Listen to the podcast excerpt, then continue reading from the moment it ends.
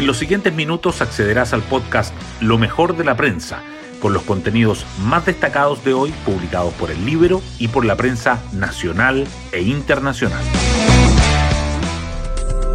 Buenos días, soy Magdalena Olea y hoy miércoles 10 de enero les contamos que ayer en la tarde el gobierno de Chile emitió un escueto comunicado donde expresa su preocupación por la grave situación que se vive en Ecuador con bandas criminales que incluyó la toma de rehenes en un canal de televisión en Guayaquil.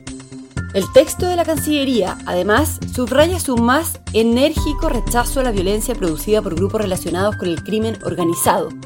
Asimismo, entrega su apoyo a la institucionalidad ecuatoriana y envía un mensaje de solidaridad y respaldo a sus autoridades y a su pueblo. Además, llama a que la situación se resuelva con total apego y respeto a la democracia y a los derechos humanos. El presidente ecuatoriano Daniel Novoa declaró ayer conflicto armado interno para poder luchar contra los grupos del crimen organizado que hoy ponen en jaque a esa nación. Y de manera transversal, el Congreso de Ecuador acordó conceder indultos y amnistía a policías y militares que combaten la delincuencia en esta crisis. Hoy destacamos de la prensa. La Contraloría oficia seis ministerios por reuniones que no fueron registradas según la ley del lobby.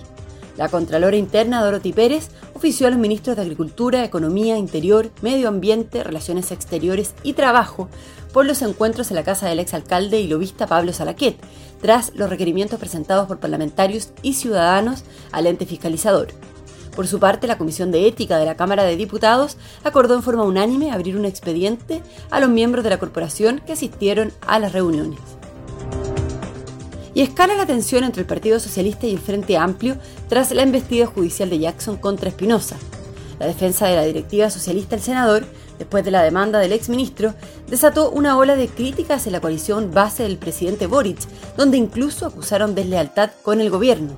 Desde el PS, el diputado Leonardo Soto cuestionó que algunos en el Frente Amplio quieren transformar este juicio entre particulares en una batalla política contra el Partido Socialista y el senador Gastón Saavedra llamó a trabajar en términos unitarios. La Comisión de Trabajo de la Cámara aprobó con votos oficialistas la creación del nuevo inversor de pensiones del Estado, que competiría con los privados. La presidenta de Asociación de FP, Paulina Yasigi, dijo que si antes había un riesgo de estatización, ahora es mayor.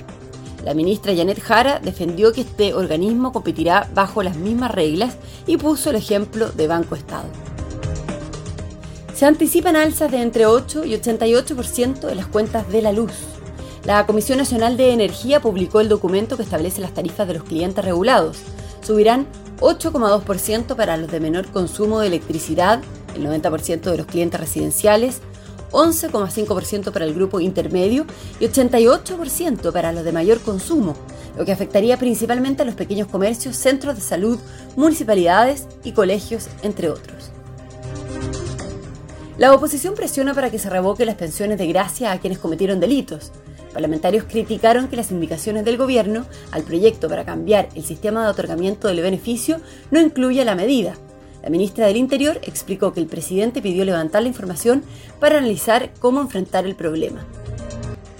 Reabren el acceso principal del metro Baquedano en medio de los planes para reactivar el sector.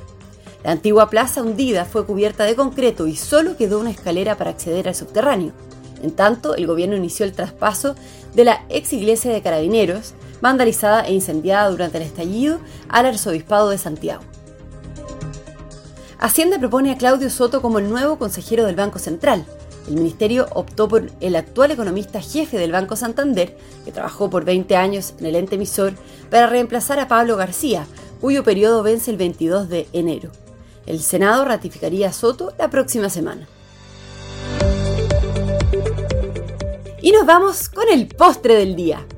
En el Dakar, José Ignacio Cornejo gana la cuarta etapa y lidera la clasificación. El piloto nacional fue el más rápido en la carrera de ayer y ahora encabeza la categoría de motos por delante del botsuano Ross Brandt. Por su parte, Ignacio Casale quedó fuera de la competición por problemas técnicos. Bueno, yo me despido, espero que tengan un muy buen día miércoles y nos volvemos a encontrar mañana en un nuevo podcast, Lo mejor de la prensa.